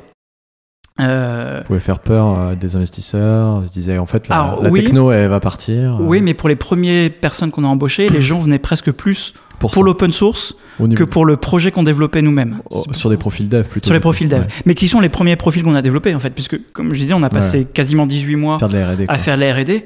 Il y avait que ça, en fait. Il y avait que des développeurs, il y avait que des gens qui nous aidaient à construire, à construire le produit. Et je pense que les gens sont venus plus presque pour le côté open source Ouais. que pour le et, et ce qui est faire. Et puis, je pense que nos valeurs, elles sont très liées aussi au fait que on, est- on adhère à ce, à, cette, à ce mode de développer, et ce mode de, de, de- Ouais. déployer un produit. Mais euh, donc, ce qui fait que ces cinq premiers mois, ils ont été extrêmement laborieux parce qu'en fait, euh, bah, je pense que l'équipe comprenait pas ce qu'on faisait, quoi. Ouais. Et, et donc, du coup, c'est se prenait pas de plaisir, en fait, à, à le faire. C'était une époque aussi où on n'avait pas de bureau. Ouais, c'est ce que j'allais dire, ouais, vous étiez à distance. Et, c'est très bizarre de dire ça en début 2021, où on, a- ouais. on vient tous de passer euh, un an en remote, mais euh, nous, l'absence de bureau sur les cinq premiers mois a failli nous tuer, en fait. Parce que comme on n'avait pas réussi à passer ce- cette idée, euh, ce projet, Mm. il restait que le travail. Et ce travail, il se faisait chacun indépendamment de son côté. Moi, j'étais encore à Paris à l'époque. Euh, Benoît était encore à Paris aussi. Avec Nico qui était sur place à Nantes. Ils se retrouvaient, et de temps en temps, ils se retrouvaient dans des bars et tout ça. Ils codaient au lieu unique euh, à Nantes, euh, qui était un peu notre, notre, notre repère. Et, euh, et ça marchait moyennement, quoi. Et vraiment, le, du jour où on a eu des bureaux, où on a eu un lieu justement qui permettait d'avoir tout le monde qui se retrouve, et ben ça crée une dynamique qui existait, qui, pas là avant. Et je pense que ouais, cette première crise-là, je, pense vraiment, encore rétrospectivement, il y a plein de fois où on a eu des hauts et des, des très grands hauts et des très grands bas, mais on n'est jamais passé aussi près d'arrêter tout euh, Mm. que les cinq, qu'au bout des cinq premiers mois. Et même si on a une époque différente, euh, et notamment euh, ces, ces- ces dernières, ces dernières années euh, un peu compliquées qu'on est, en train de- qu'on est en train de vivre, est-ce que, est-ce que tu penses toujours que le fait d'être en remote, ce qui est le cas aujourd'hui pour pas mal d'entreprises, c'est toujours un frein aujourd'hui pour la boîte Ou est-ce que en fait, tu penses que vous arrivez à quand même maintenir le, le truc? Alors, je- moi, je peux pas donner de leçons pour les autres boîtes. Je sais, je sais ce qui marche pour nous. Ouais, pour, pour compte toi. tenu de notre, Ouais. notre culture, je pense encore aujourd'hui que le full remote est assez difficilement compatible avec notre culture. Ouais. Le full remote, hein, le- le- où personne ne, ne- ne se, ne se voit jamais. Et, et on le voit, je vois bien que c'est difficile aujourd'hui pour, euh, pour nos équipes et qu'elles sont contentes de pouvoir revenir au bureau de temps en temps. Peut-être à un rythme un peu, un peu différent. J'ai jamais été un, un fanat de- du présentéisme ou du Ouais. fait qu'il faut être là au bureau tous les, tous les jours. Mais je crois que chez nous, en tout cas, la manière dont on a construit cette boîte, c'est important qu'il se passe des choses en dehors des heures du bureau. Et pour qu'il se passe des choses en dehors des heures du bureau, eh ben, il faut qu'il y ait un lieu, euh, il faut qu'il y, ait- il y ait des choses qui se passent, Ouais. euh, vraiment. quoi. Donc, euh, Et tu, tu parles aussi dans ce, dans ce talk que le, le fait qu'à partir d'un certain nombre de personnes dans la boîte, il se crée des groupes. Et je trouve ça hyper intéressant. Tu dis, euh, bah, tu le dis clairement, à 20 personnes, il commence à se former des groupes. Et du coup, des personnes qui peut-être communiquent entre eux sans communiquer avec les autres, ou qui euh, créent des rumeurs, entre guillemets, etc. Sans jeter la pierre à personne, mais euh, comment, comment tu constates ce truc-là? Qu'est-ce qui te fait tilter qu'en fait, euh, il commence à se créer des groupes? Et qu'est-ce que tu as fait pour, pour justement changer ça dans la boîte? Ça, c'était ma, c'est ma, et encore aujourd'hui, hein, c'est ma, ma, ma hantise, ma phobie, les silos. Le- vraiment le. bah, ce qu'on cherche en plus à combattre avec, euh, avec Akeneo hein, dans les organisations, dire euh, plutôt que d'avoir des boîtes, des gens qui travaillent d'un côté sur leur catalogue, de l'autre sur leur Ouais, site e-commerce, de faire travailler les gens ensemble. Moi, c'est ma terreur. Vraiment, je, je, ma hantise que justement euh, les gens soient plus obsédés par euh, savoir euh, ce que les autres font plutôt que de travailler eux sur- ensemble et d'avoir un collectif qui, qui avance ensemble. Quoi. Et, et un peu naïvement, je pense qu'avec Nico et Benoît, on s'était convaincus que les silos c'était des trucs de grande boîte, quoi. Tu vois, que bon, ça arrivait à peut-être 100, 200 personnes, mais pas avant. Et baf, 20, 20 personnes, et déjà, déjà, on sent que ça arrive, quoi. Déjà, on sent que mécaniquement, ouais, il y a des groupes qui se créent. euh, juste parce qu'encore une fois, la communication, elle est plus en temps réel euh, chez tout le monde, donc il y a une sensation de désynchronisation. Tu es en asynchrone, donc tu n'étais plus exactement euh, au courant de tout au même moment. Et, euh, ça, ouais, ça, fait flipper euh, grave. c'est vraiment. Et, comment on casse ça euh, je, pense que ça se passe beaucoup, beaucoup par la communication. Je pense qu'encore aujourd'hui, on, cherche et on travaille sur comment on, crée ces, ces moments où on communique pour partager, pour éliminer cette culture, cette sensation de la culture du secret qui peut Ouais. parfois, euh, parfois naître, ou d'avoir l'impression que les gens sont déconnectés, qu'ils sont plus, plus alignés sur euh, les objectifs. Ce qui est normal, à un moment, c'est normal d'être désaligné. Ce qui est pas normal, c'est d'être désaligné et de pas comp- de pas accepter et de pas travailler ensemble sur pourquoi on est désaligné. Euh, et, et donc on a, on a essayé de travailler là-dessus en bah, communication beaucoup, euh, à, adapter l'organisation aussi pour que les gens puissent passer d'une équipe à une autre plus facilement, comprendre les enjeux, les besoins, euh, les besoins de chacun. Euh, je- crois pas qu'on ait de recette euh, miracle, hein, tu vois. ouais. Aujourd'hui, on est, on est un peu plus de 200 et, et il y en a d'autres types de silos qui se créent, qui sont des silos géographiques cette fois, tu vois, Ouais, avec ouais. une, une équipe de plus en plus grosse aux US. Il y a un vrai enjeu de comment on, on fait en sorte que ce soit pas deux boîtes dans la boîte, mais que tout le Mm. monde euh, travaille euh, dans le même sens, même si on doit accepter les spécificités de, pays, ouais. chacun. Donc euh, il y, a- il y a encore des, y a encore des, des enjeux et des, des challenges. Il n'y a pas de recette miracle. Je pense que la, la- la- la seule recette, c'est de co- surcommuniquer. Il faut jamais pas avoir peur de, de surcommuniquer. T'as des personnes chez Akeno qui sont dédiées à ça, à la communication interne? N- Non, pas encore, parce que je pense que, enfin, déléguer la communication interne Ouais, trop tôt à quelqu'un, c'est de, dire que c'est pas ta responsabilité. Euh, et je pense que la communication, c'est l'affaire de tous, tu vois. Enfin, c'est c'est pas, c'est notre affaire nous en tant que en tant que dirigeant, en tant que fondateur, mais c'est l'affaire de tout le monde. Tout le monde doit travailler à, à communiquer et à, et à expliquer ce qu'il fait et, et à, et à expliquer ses besoins. Alors que si tu le mets dans la responsabilité de quelqu'un, ça devient la responsabilité de quelqu'un. Ouais. Tu, tu le dis, euh, aujourd'hui chez Akeno, vous êtes un, peu plus de 200. Est-ce que rétrospectivement, euh, tu, tu te dis, on a peut-être grossi trop vite? Alors, je dis ça en même temps, ça se passe très bien pour vous, donc euh, j'imagine que ça va très bien. Mais est-ce que si t'étais à refaire, tu, tu, te, tu aurais été moins vite Parce que je sais que vous avez levé des fonds aussi en 2017, en 2019, avec des, des grosses sommes. Est-ce que. Voilà, est-ce que tout ça c'était obligatoire? Est-ce que voilà, des choses que tu aurais fait autrement Il y a plein de choses que je ferais autrement, mais pas grossir moins vite. Je pense que. euh, Même parfois, je me dis que, je, enfin, en refaisant aujourd'hui, en repartant de zéro aujourd'hui, on pourrait même grossir plus vite. On, éviterait certaines erreurs qu'on a faites, euh, certains errements qu'on a, qu'on a eus. Mm. Donc, euh, l'hypercroissance, c'est, c'est dur, c'est pas naturel. Ouais. Je pense que, en fait, il y a peu de gens qui. Enfin. Avec un peu tout le- l'effet de glamourisation de la start-up euh, qu'on a vu euh, ces Ouais, dernières années. Qui est un peu en train de les- redescendre, j'ai l'impression. qui est un peu en train de redescendre et c'est pas plus mal. Euh, les gens ont tendance à oublier que ce- c'est pas naturel de grandir à cette euh, vitesse-là. C'est pas, on fait quelque chose qui va contre Hmm. une croissance organique normale. Euh, et donc ça, c'est c'est violent en fait. Une- L'hypercroissance, c'est une, c'est une, c'est une violence en fait. Euh, qui s'adoptent, qui s'apprivoisent, comme, euh, comme des, des gens qui escaladent l'Everest. C'est violent, c'est pas, on n'est pas fait, l'homme n'est pas fait pour être en haut de l'Everest. quoi. Et c'est pas pour ça qu'on qu'il y a des gens qui le font pas. Mais donc c'est extrêmement, extrêmement dur. Euh, nous, c'est un choix qu'on a fait euh, avec, euh, avec Nico et Benoît, de se dire c'est ça que nous on a envie de faire, c'est ce type d'aventure dont on a envie. On se repose la question tous les ans, tous les ans on se redonne tous les trois et on se dit euh, concrètement est-ce qu'on a encore envie d'aller plus loin, de, re- de repousser un peu le drapeau quelques, quelques mètres plus haut? Mais ça, non, je, ralentirai pas. Il y a plein de choses que je ferais différemment. Sur l'international notamment, sur. Mais je- mais je- j'essaye en fait. J'ai- J'aime pas trop regarder derrière en fait. Ouais. Je trouve que c'est. Parce que quand, quand on analyse trop ce qui s'est passé derrière soi, on, on perd, je pense aussi, quelque part un peu de la naïveté qui fait Mm. qu'on Qu'on en est là. en est là en fait. Ouais, je comprends. Mais il y, a- il y a aussi une question qui, qui m'a toujours interpellé, c'est dans une année, quand tu vas intégrer peut-être 50, 60 personnes, je sais pas quelle année tu as intégré le plus de personnes dans la boîte, c'est peut-être arrivé d'a- d'avoir peut-être 50 personnes à intégrer dans Ouais, l'année, tu ouais, vois.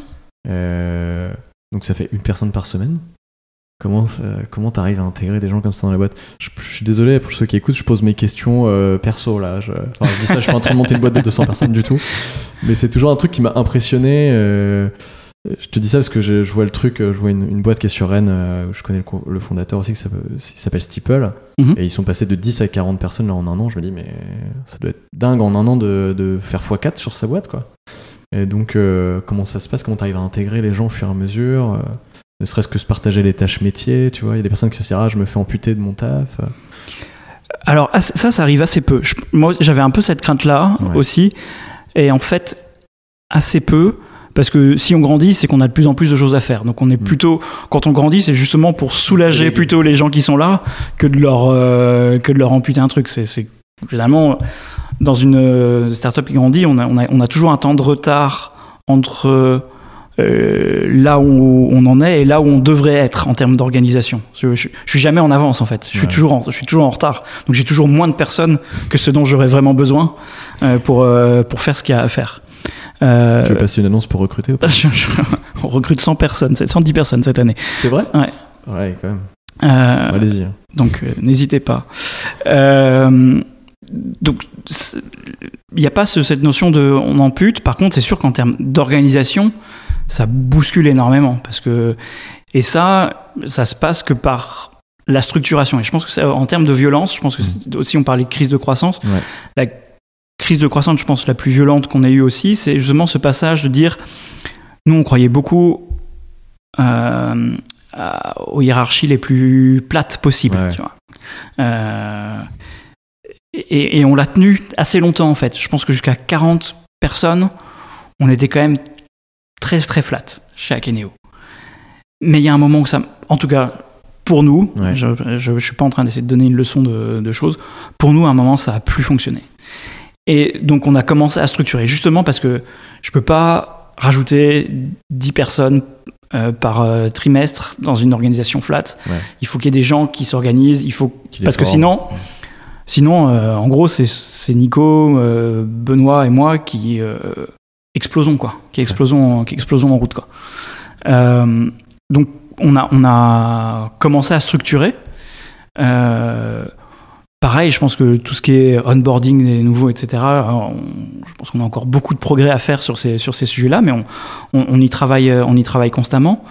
Mais c'est commencer à réussir à responsabiliser, à créer de, l'ownership, enfin de la, prise de, responsabilité sur des, managers en fait, qui, qui vont nous aider à relayer et à, faire grandir la boîte comme ça. Quoi. Ouais.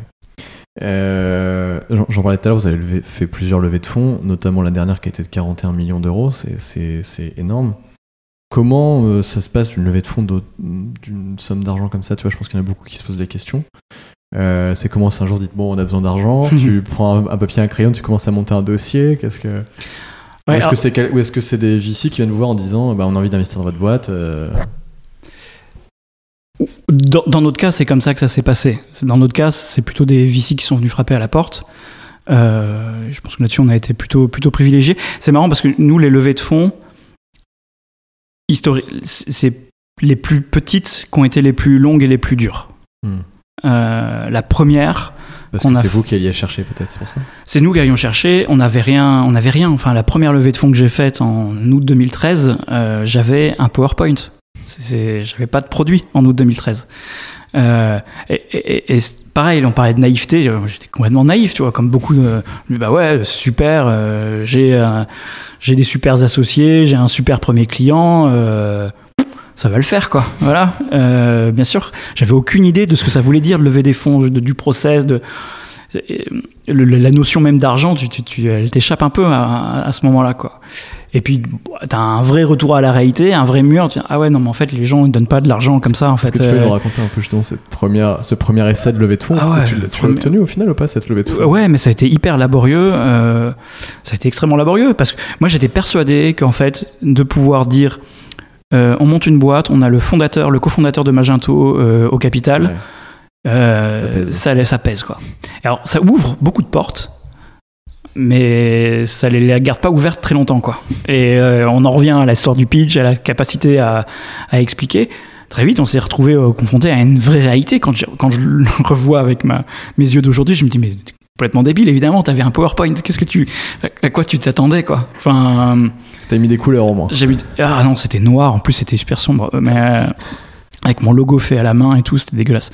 Euh, mais mais mais en tout cas, ça a été un super apprentissage. Et donc, bah, j'ai commencé à pitcher. Puis au début, tu vois, en plus encouragé par Yoav, qui lui sortait d'un super succès, qui est américain, donc qui lui aussi était persuadé qu'on allait pouvoir lever beaucoup d'argent très vite. Ouais. Euh, alors, je me suis senti pousser des ailes, donc je me dis, ouais, j'allais taper tout dans tous les grands, les grands fonds de la Silicon Valley. Euh, et ça, très vite, j'ai vu que c'était pas possible, déjà parce qu'à l'époque, mon anglais était quand même pas, pas, pas très fameux, que la French Tech n'existait pas. encore à l'époque. Euh, là, je parle de 2013, début 2013. Donc à l'époque, quand je parlais, quand je pitchais à des investisseurs américains, j'avais encore ces questions du mais est-ce qu'il y a vraiment cinq semaines de congés par an euh, Est-ce que vraiment, Ah oui tu vois, il y avait encore cette, cette vision très française du c'est très compliqué de, de se séparer des gens euh, en France, etc. Le droit du travail est très contraint. Bon, et ça a énormément changé. Ça, ça n'existe quasiment plus du tout aujourd'hui. Ce qui est en un espace court, hein, finalement, mais, encore en 2013, c'était très présent. Donc ça, on a très vite, euh, on a très vite rayé. J'ai commencé avec des fonds français. J'ai contacté Alven, Partech, etc. Euh, et là, je sentais que ça les intriguait, mais pas suffisamment pour euh, parier sur, encore une fois, un, PowerPoint. Quoi. Et, et- on a, j'avais pitché Kima, le, donc le fonds de, de Ouais. Xavier Niel. À l'époque, c'était Jérémy Bérébi qui était, euh, qui était en charge de- du, du fonds. Et pareil, intrigué, et puis euh, il finit par me dire non mais euh, vous êtes fou, parce qu'en plus en plus on demande une valo qui était débile pour l'époque. Il dit non mais laissez tomber quoi. Enfin vous êtes vous êtes hors sol quoi. C'est pas. Euh, donc on, on revoit nos, nos attentes à la baisse de plus en plus parce que j'ai commencé quand même ce processus euh, bah, tout le début 2013 et puis euh, on voit que notre phase de R&D elle va pas prendre 9 mois elle est en train d'en prendre 18 et qu'on a besoin de carburant quoi parce Ouais. que on va pas pouvoir passer euh, non plus l'éternité sans salaire et, et donc que ça devient compliqué et on en fait par nos contacts, on rencontre d'autres fonds, on rencontre des, business angels euh, nantais euh, qui, à l'époque, étaient plutôt des personnes retraitées qui faisaient de la défiscalisation euh, de l'ISF, qui n'étaient pas fondamentalement le profil d'investisseur dont j'avais envie à cette époque-là. Mais à un moment, il y avait, il y avait quoi. Donc on était, on était vraiment sur le point de signer avec eux jusqu'à ce moment un peu dingue où euh, j'ai un- une connaissance qui croyait beaucoup au projet, qui me dit mais je comprends pas pourquoi Kima n'investit pas. Et il envoie un email à Jérémy Bérébi en lui disant bon bah je comprends pas pourquoi tu le fais pas, moi j'y vais, euh, mais c'est pas grave, je te revendrai mes actions euh, dans deux ans. Et ça tient un peu de choses, mais ça a fait Basculer. basculer en fait. Jérémy il a dit bon bah attends je, je veux re-regarder. On avait revu déjà un peu nos, nos attentes à la baisse en termes de, en termes de valorisation. Et là Jérémy a dit non mais ok je, je fais, le- je fais le tour. Ah, Et, euh, et on a fait rentrer euh, Kima comme ça. Et comme ça, ça- tient à vraiment des, des tout petits trucs et là euh, bah, c'est ça tient à, ce- à cet email. c'est- génial. Et est-ce que Kima vous a aidé après à avoir des contacts à droite à gauche? Que c'est quand même un des fonds les plus importants en France Je pense que ça nous a donné quand même beaucoup de, de- de crédibilité, euh, de légitimité. Moi, je suis toujours un peu précautionneux sur ce qu'il faut attendre en vrai d'un d'un fonds, surtout un fonds comme Kima qui, dont la stratégie elle est hyper claire, c'est qu'ils font de l'arrosage en fait. hein. Ils, ils- Ouais. ils investissent beaucoup, Ouais. euh, beaucoup, beaucoup. En espérant qu'on ait euh, quelques-unes qui sortent Ouais. lot, quoi. Euh, qui a une, euh, bon, qui a une, une technique d'investissement euh, qui, est- bah, qui, qui marche, hein, qui, Ouais. fonctionne. Mais donc ils n'ont pas une capacité, une bande passante à accompagner individuellement euh, Ouais. les, les- je sais boîtes. pas, les 100 en boîte qu'ils qui signent par an. Quoi. Euh, donc nous, ils nous ont, ils nous ont donné cette crédibilité-là. euh, ils nous ont permis, après, plus tard, de justement avoir un peu plus de crédibilité aux phases d'Alven, qui a fait notre série A derrière. Mm. Et après, on a, on a grandi, etc. Mais je pense que, ouais, la levée de fonds, pour revenir à la question initiale, la première levée de fonds a été la plus compliquée. La dernière à 41 millions d'euros. Je dis pas qu'elle a été simple, mais il y a un truc déjà, c'est que tu développes un muscle quand même aussi en tant qu'entrepreneur, qui peut être dangereux parce que tu finis par un peu pas y prendre goût, mais tu vois, je pense que c'est un peu un risque aussi pour pas mal d'entrepreneurs. C'est que tu deviens meilleur naturellement, Ouais. en fait, hein, puisque comme personne, tu t'es jamais formé à faire une levée de fonds. Donc la première, elle est, elle est débile, tu te fais écraser, les termes sont dégueux, enfin, Ouais. et puis après, tu comprends un peu mieux comment ça, comment ça marche, euh, les techniques de négociation. Au bout de la quatrième, tu commences à comprendre un peu comment ça fonctionne, quoi. Et la quatrième, bah, on a réussi à la timeboxer, on a dit, euh, on démarre en juin, on close, euh, on close fin août. euh, on avait repéré les fonds avec lesquels on avait envie de travailler, on avait déjà échangé avec eux avant, et ça s'est fait, ça, fait assez, assez, assez rapidement. Mais le, mais c'est un muscle, c'est un truc que tu développes au fur et à mesure des, levées de fonds. Vous avez notamment, grâce à, bah, entre autres, grâce à ces levées de fonds, ça vous a permis d'aller aux États-Unis. Euh, je suis notamment tombé sur un article qui dit Le rêve américain de Frédéric euh, Dagombert. Je Très, très bel article. Et ça commence d'ailleurs par un truc, je crois. euh, il aurait pu faire du théâtre, mais finalement, il a monté. Et donc, j'ai trouvé ça assez drôle. Euh, mais concrètement, euh, comment ça se passe d'ouvrir une boîte aux US Ça a l'air de bien se passer. C'est pas toujours le cas, j'ai l'impression, des, des startups françaises qui vont aux États-Unis. Il y a beaucoup de désillusions. Il y a beaucoup d'allers-retours. Genre, euh, certaines boîtes en six mois, elles sont déjà revenues. Euh, parce que la culture est très différente aussi. Comment ça s'est passé ce... Alors déjà, pourquoi vous êtes dit aller aux États-Unis Mhm. Euh, Et de deux, euh, comment tu as réussi à t'adapter et à faire grandir la boîte là-bas? Alors, le, pourquoi les États-Unis? Déjà, c'est assez simple pour nous. C'est que on est une boîte. Le fait qu'on soit, qu'on ait un logiciel open source fait que rapidement, en fait, on a eu des utilisateurs, des gens qui utilisent notre logiciel absolument partout dans le monde. Il y a une viralité hyper forte du modèle open source qui fait qu'on s'est retrouvé avec des clients aux États-Unis, en Allemagne, en Australie, en Suède, en Finlande, et avec une communauté d'utilisateurs hyper importante. Très vite, nous, le, je pense que on a commencé à faire plus de 50% de notre chiffre d'affaires à l'international en 2016, tu vois. Donc Ouais, c'était, ouais. c'est arrivé très très vite dans le dans, dans la vie de dans, dans la vie d'Akeneo. Et pourquoi les US bah, Les US, un, c'est qu'on sentait déjà qu'il y avait un appétit, il y avait une traction forte. Le- la version open source nous permet aussi de voir quelles sont les régions dans le monde qui sont les plus sensibles, euh, Mhm. là où on a le plus d'installations, le plus de la communauté la plus active. Donc ça, c'est raison numéro un. Raison numéro deux, c'est que c'est le plus gros marché du logiciel au monde. hein. Euh, il y a 50% des, de l'achat du software dans le monde qui est fait, euh, qui est fait aux États-Unis. Euh, donc c'est un marché énorme avec juste une seule langue, une seule devise, donc qui est quand même fondamentalement infiniment plus simple que l'Europe. Euh, et, et, que, et que voilà, on a, on a dans notre ambition, clairement, on avait pour ambition de devenir un leader mondial sur notre, sur notre secteur et on savait qu'on ne deviendrait pas leader mondial Sans passer par sans passer par, la, par les États-Unis. Euh, donc très vite, en fait, très tôt, on s'est dit il faut qu'on y aille euh, le plus tôt possible. On a fait des milliards de conneries sur les US. Je pense que je pense qu'il y a une checklist en fait on- qu'on compare régulièrement avec d'autres entrepreneurs. Ah oui, ça toi aussi, tu t'es planté là-dessus. Ah Bah oui, nous aussi. Euh, sur qui tu embauches. Euh, Là-bas, nous on a embauché un, un commercial euh, à San Francisco, évidemment le plus loin possible en termes de décalage horaire tout seul, sans aucune, aucune guideline. Évidemment, foirage, foirage intégral. Ensuite, euh, j'ai envoyé un Français là-bas euh, qui a fait un super boulot pour euh, défricher le, le terrain, mais qui est resté français. Et à un moment, si tu veux développer ta boîte aux euh, en Amérique, il faut devenir américain. Quoi. Donc, moi, j'ai commencé à y passer beaucoup plus de temps. Ouais. Bah, jusqu'à jusqu'à mars euh, 2020, je passais deux semaines par mois en fait à, à Boston. Et, on- et je pense qu'on n'est pas au bout de nos erreurs encore sur, euh, sur le, le développement du marché américain. Donc c'est dur en fait. C'est c'est le marché. c'est- Je pense que c'est un peu traître le marché américain parce qu'on a l'impression que finalement c'est très proche de nous. Tu vois, en termes de culture, en termes de. Alors qu'en fait, c'est sur le plan business, c'est Ouais. extrêmement différent. C'est extrêmement différent.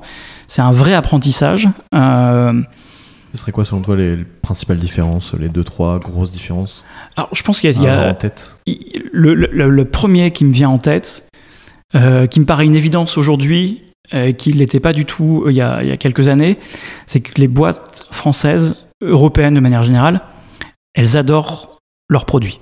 Ce qui est normal. Ouais. Mais du coup, elles ne parlent que de leurs produits. Elles parlent de leur fonctionnalité. Elles parlent de voilà, ça fait ça, ça fait ça. Venez, je vais vous faire une démo. Et effectivement, les acheteurs européens sont aussi très orientés produits. Ils ont Ouais. envie de voir ce qui se passe, comment, comment on fait ça, comment on fait telle fonctionnalité, que machin, etc. Voilà. Euh, aux États-Unis, c'est, je vais pas dire qu'ils s'en foutent, mais c'est pas ça qui est important pour eux. Ce qui est important pour eux, c'est comment je vais gagner de l'argent avec Ouais, ton produit. c'est j'allais dire. Euh, c'est si tu es en face de moi, je considère que ton produit, il marche, il existe. Maintenant, explique-moi comment tu vas me faire grandir. Et c'est un, c'est vraiment un pivot à faire en termes de, de manière dont on market, dont on parle son produit. C'est un peu contre nature, surtout quand tu as des ingénieurs à la tête d'une boîte qui sont justement très produits. Tu vois, on, Ouais. on adore parler de, de cette petite fonctionnalité qu'on a développée, qui est vraiment pas comme celle des autres. Et ça, ça ne marche pas du tout Mais tu sais aux pas combien cette fonctionnalité va te faire gagner d'argent en fait. Tu dis juste que c'est cool. Ouais, c'est cool parce qu'on y a passé utile. beaucoup de temps, parce que c'est un peu instinctif, c'est un peu intuitif. euh, on, on pense, on est fondamentalement persuadé que c'est, on est les seuls à le faire sur le marché, mais est-ce que ça crée vraiment une différence à la fin? On, on, on est, on est, n'est pas bien sûr quoi. Et, je pense que ça, ça a été une vraie mutation euh, qui prend du temps en fait, parce que c'est un, tu changes, tu, on- pour faire un un, parallèle avec l'impro, en impro, généralement, quand euh, on donne des cours d'impro à des gens qui n'ont jamais fait d'impro avant, on dit généralement vous allez passer les six premiers mois à désapprendre.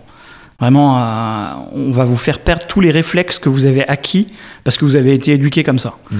Le réflexe du, du non, du, euh, de refuser ce que les autres te proposent, etc. Bon.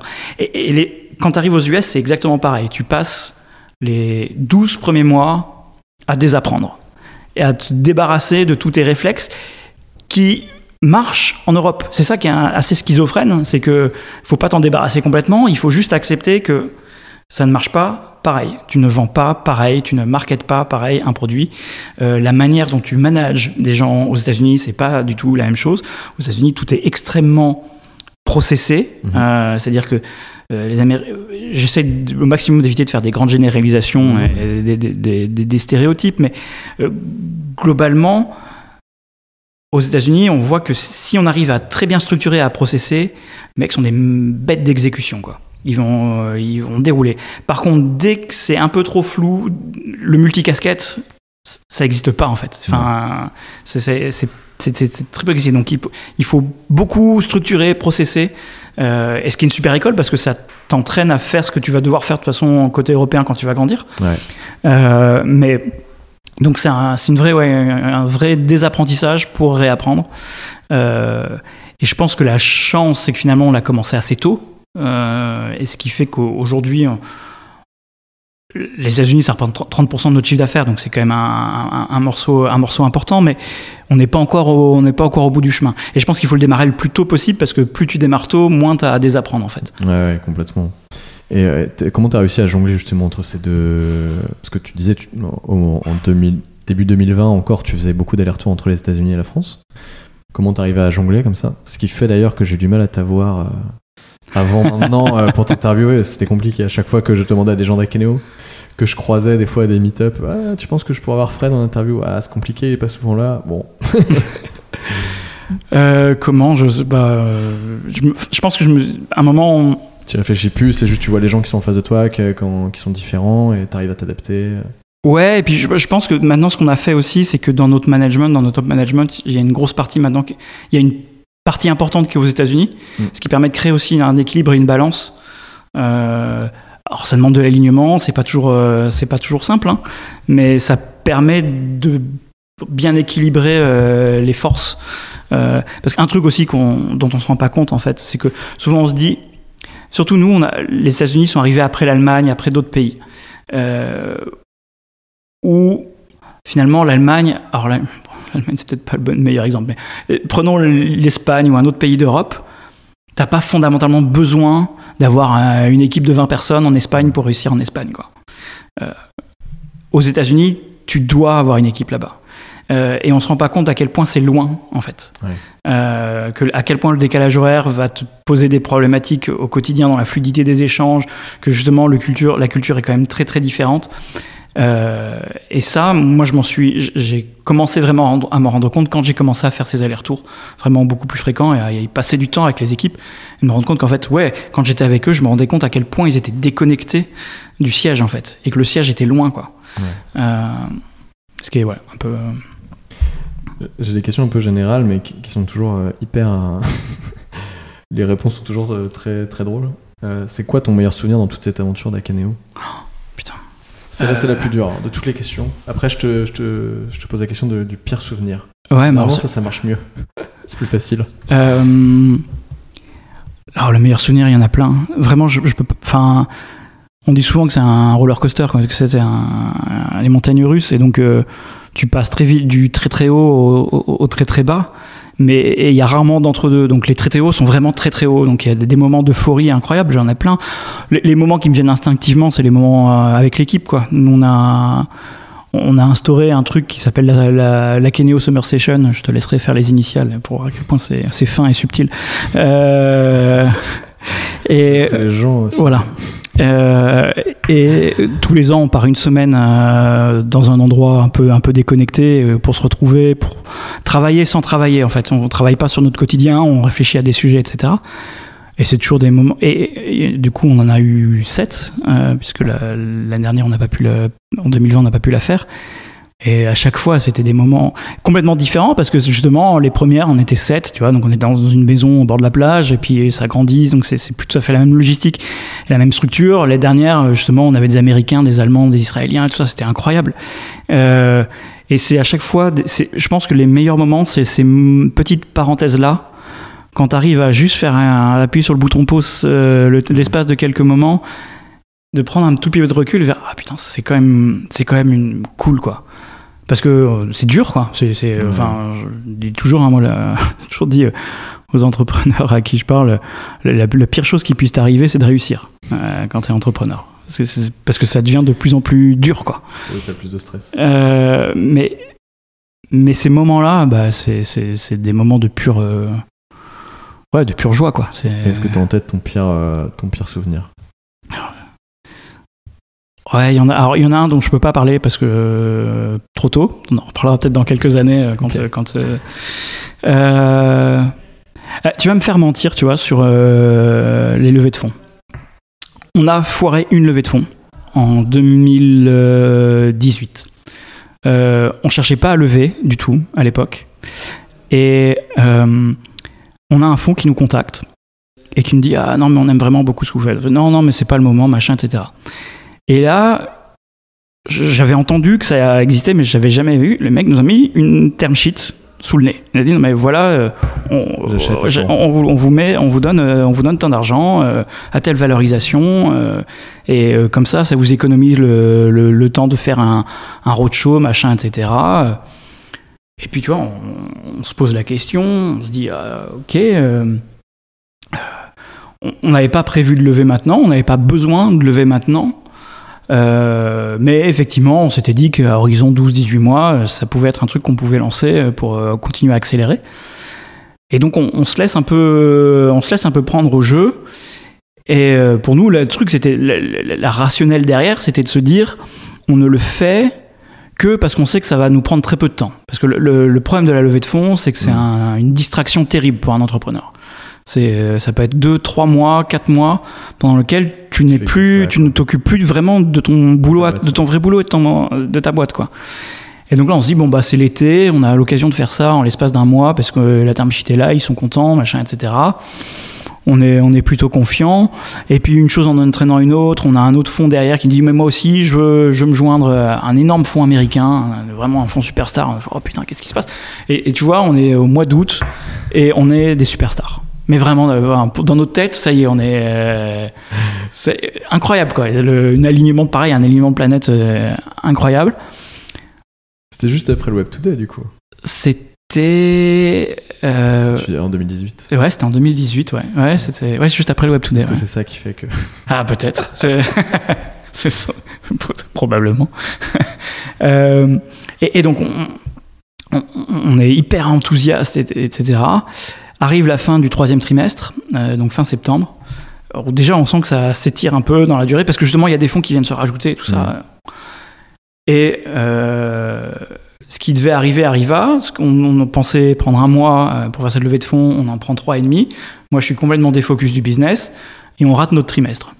commercialement, on est en dessous de ce qu'on. Pas, pas, de beaucoup, mais on rate notre trimestre et on, est, on, on, tu fait pas le. On fait... Tu sais que ça a eu un impact. Quoi. Ouais, et on fait pas le chiffre qu'on avait dit qu'on ferait à ces investisseurs qui ne sont pas encore entrés, donc qui n'ont pas encore signé. Quoi. Et ce petit grain là fait que bah il y en a un qui dit ah bah écoutez euh, moi je, je, le sens pas je me je me retire. Et comme ce ce, fonds américain superstar. les autres, et les autres l'autre celui qui avait fait la term sheet initiale a dit ah non mais puisqu'il se retire euh, nous on est d'accord mais par contre on divise la valo par deux. On est à une semaine du closing donc vraiment à une semaine normalement de, tout signer, ils nous disent bon ben euh, on divise le, la valo par deux.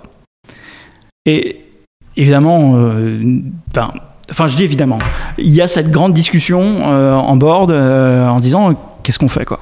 on prend l'argent et on s'assoit sur notre fierté ou et on a pris la décision de dire bah non fuck quoi. Enfin c'est pas enfin on démarre pas une, tu démarres pas une relation comme ça quoi c'est c'est pas c'est pas c'est pas faire c'est pas juste et puis on avait fondamentalement pas besoin de cet argent maintenant. C'était juste un peu frustrant parce que plus tu es dans le processus, Oui. plus c'est difficile de t'en sortir de toute façon.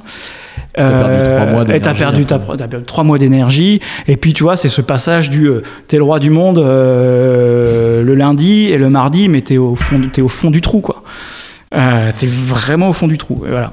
Et je pense que ouais, c'est- c'est probablement un des pires moments ouais, de, ma courte vie d'entrepreneur. Mais ça- ça- vous êtes bien rattrapé derrière, donc ça va. Oui, oui, oui. Là, on va passer sur. euh, alors, on- a bientôt fini, je pense qu'il nous reste un petit quart d'heure. Une dernière partie, euh, conseil.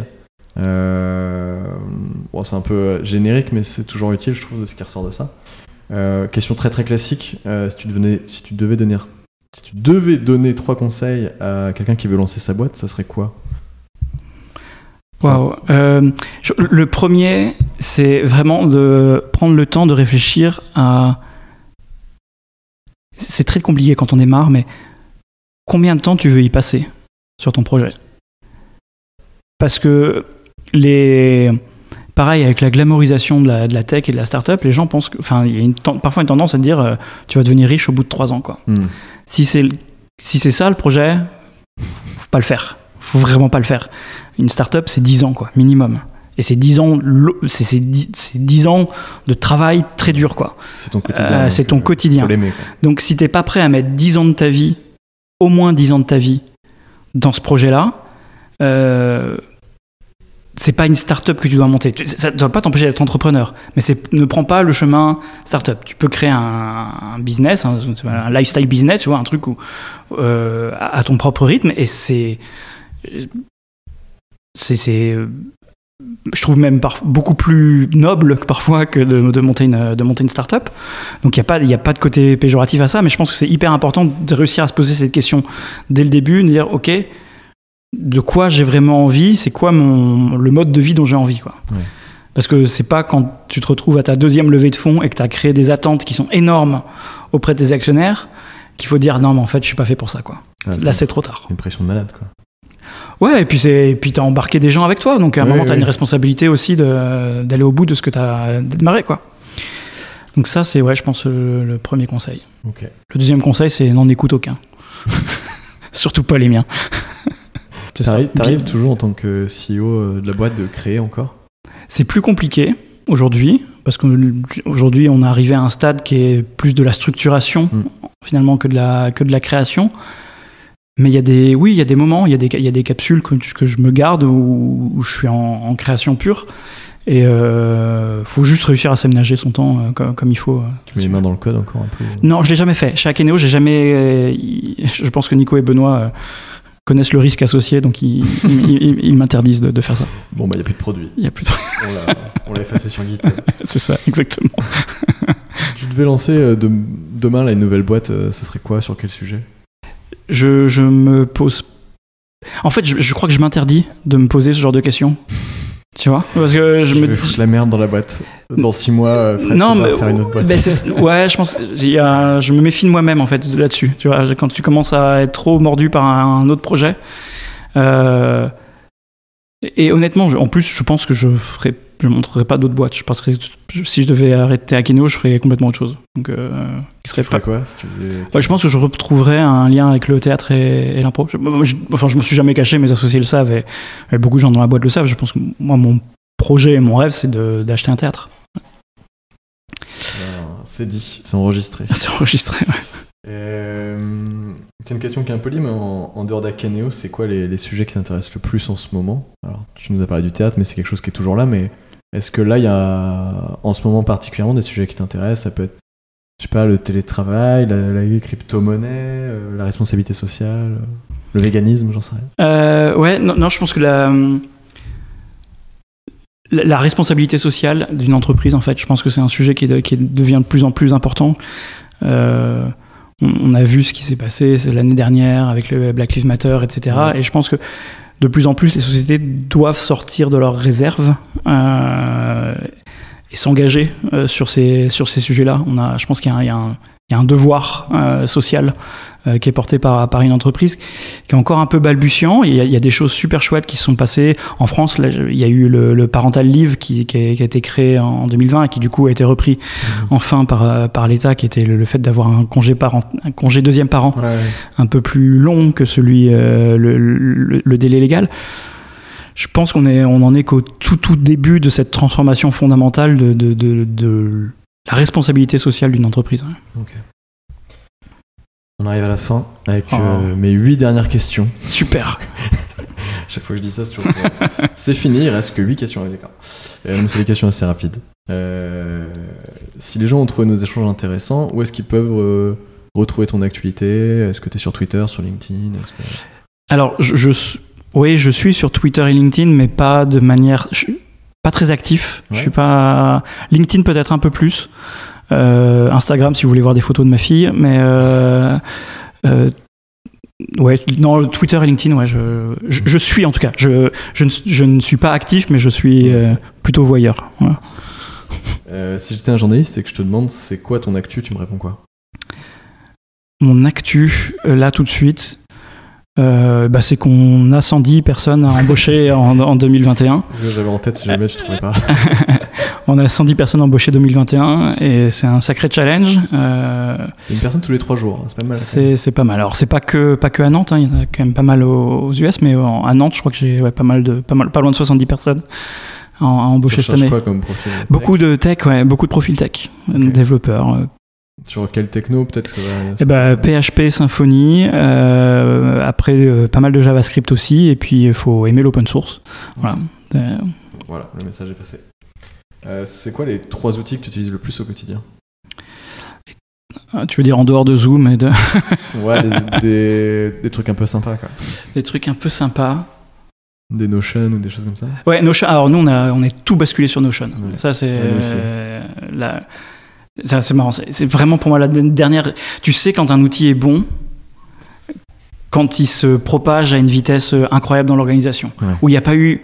Tu vois, on n'a pas eu besoin de faire des formations, des machins. Tout est fait de manière hyper instinctive, Mm. organique, alors qu'on est quand même 200 personnes, tu vois. Donc, euh, et euh, tout le monde l'a adopté hyper vite. Le dernier outil qui nous a fait ça, c'est Slack. Tu vois, c'est Ouais. où il y a eu comme ça une adoption hyper, euh, hyper instinctive euh, des outils. Donc Notion, ouais, c'est super, c'est un super outil. C'est quoi ton rêve? Mon rêve? Ça peut. Pardon. Ouais, mais je, moi, je- enfin, en fait, du coup, je pense que je le. Non, non, non, mais je pense que je l'ai dit. Moi, je, je rêverais D'ouvrir un théâtre. d'ouvrir un théâtre. ouais. Euh, si tu devais tenir une conférence TED, ça serait quoi le titre? Alors, autre que celle du Web Today. Ah ouais. Euh, euh, fais ce que doit, advienne que pourra. Je pense que c'est un peu ma, ma devise euh, Et ce serait quoi la conclusion de, de ce talk? De ce talk. Ce serait sans doute que finalement, le, bah, le plus important, c'est pas tellement. de- Je pense que je suis assez contre les objectifs, les grands objectifs. Je pense que souvent, d'ailleurs, il y a. on- il y a une pression sur les entrepreneurs pour dire ok c'est quoi ta, vie, ta grande vision? Et je pense que t'as pas besoin de grande vision pour réussir t'as pas besoin de vouloir euh, sauver le monde ou de mettre le, de rendre le monde euh, meilleur juste par une vision ou des objectifs ça peut aussi passer par la manière dont tu fais les choses quoi. Hmm. et euh, donc si tu fais les choses en accord avec toi-même ça suffit généralement voilà Euh, Qui me recommandes-tu d'inviter sur ce podcast? Ah t'as invité déjà beaucoup de monde que j'aime beaucoup hein. Il va Euh, falloir faire un effort. ouais ouais non non je Grégoire mon conduit de. Rosemood Ah oui, je sais pas d'accord. si tu Je vois la boîte, mais je, je, Euh, je connais pas la personne. qui est un entrepreneur euh, encore très atypique, qui, est, euh, qui, qui a monté une super belle boîte, Ouais. plus traditionnelle, pas de levée de fonds, euh, complètement bootstrappé, qui- avec des valeurs aussi hyper fortes.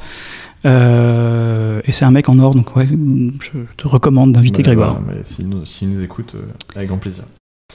Euh, est-ce qu'il y a une sujet, est-ce qu'il y a un sujet, pardon, une, une question que je, je t'ai pas posée que tu aurais aimé qu'on aborde?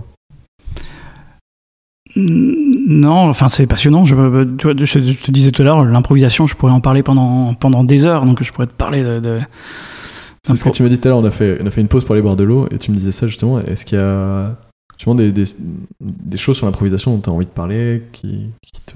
Non, juste envie de dire, si- s'il y a des gens qui sont un tout petit peu curieux, euh, faites des ateliers d'impro. Allez faire de l'impro, vous allez apprendre tellement sur vous.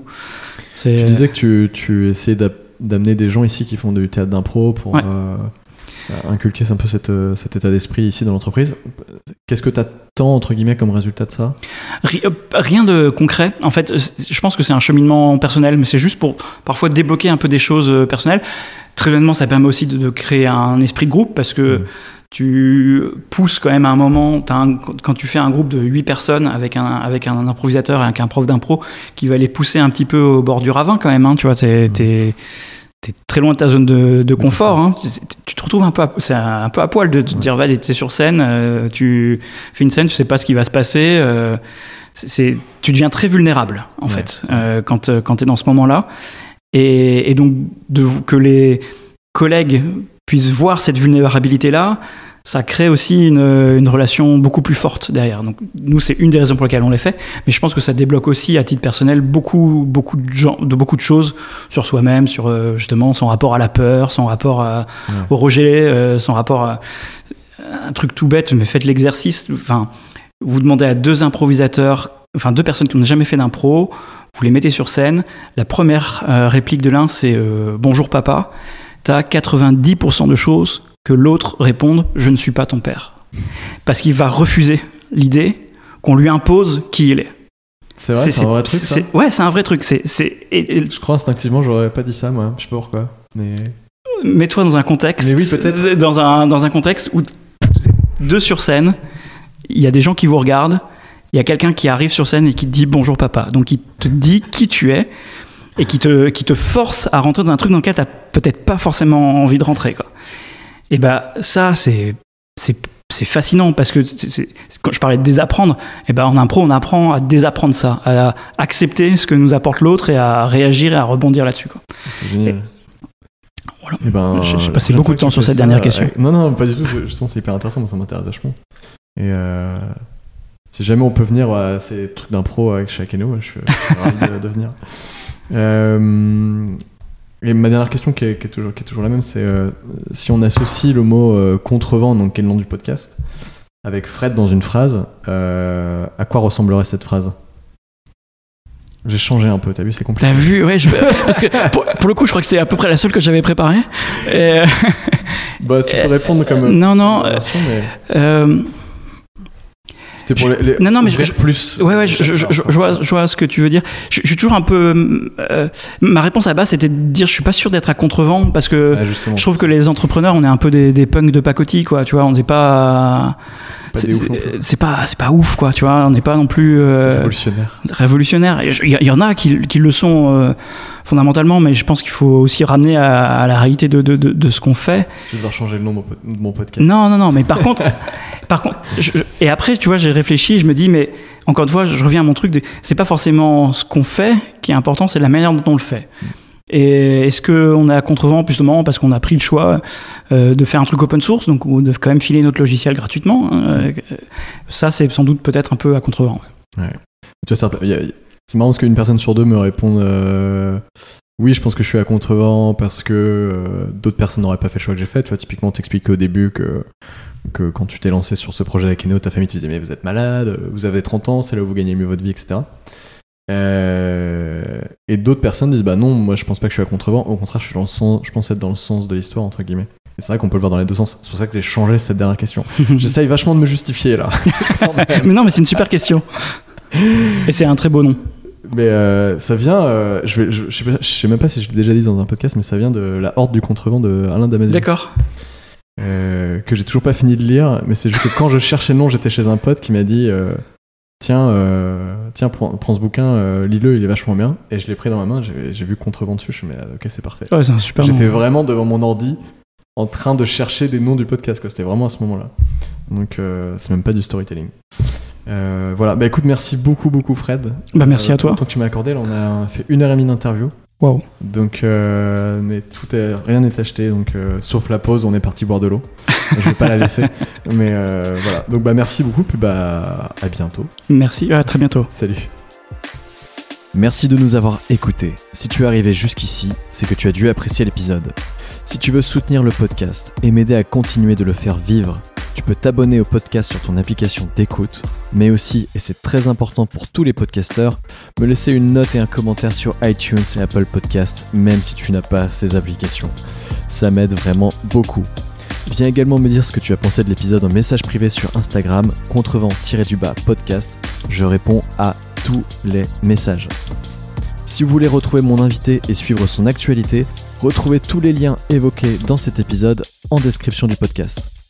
Enfin, n'oubliez pas d'aller écouter le podcast Les Growth Tech, G-R-O-W-T-H espace T-E-C-H, et de vous y abonner. C'est un podcast qui mêle humour et actualité startup dans lequel je suis accompagné par une équipe de talents. Je te souhaite une bonne journée ou une bonne soirée. On se retrouve dans deux semaines. Kenavo. Bye. Ciao.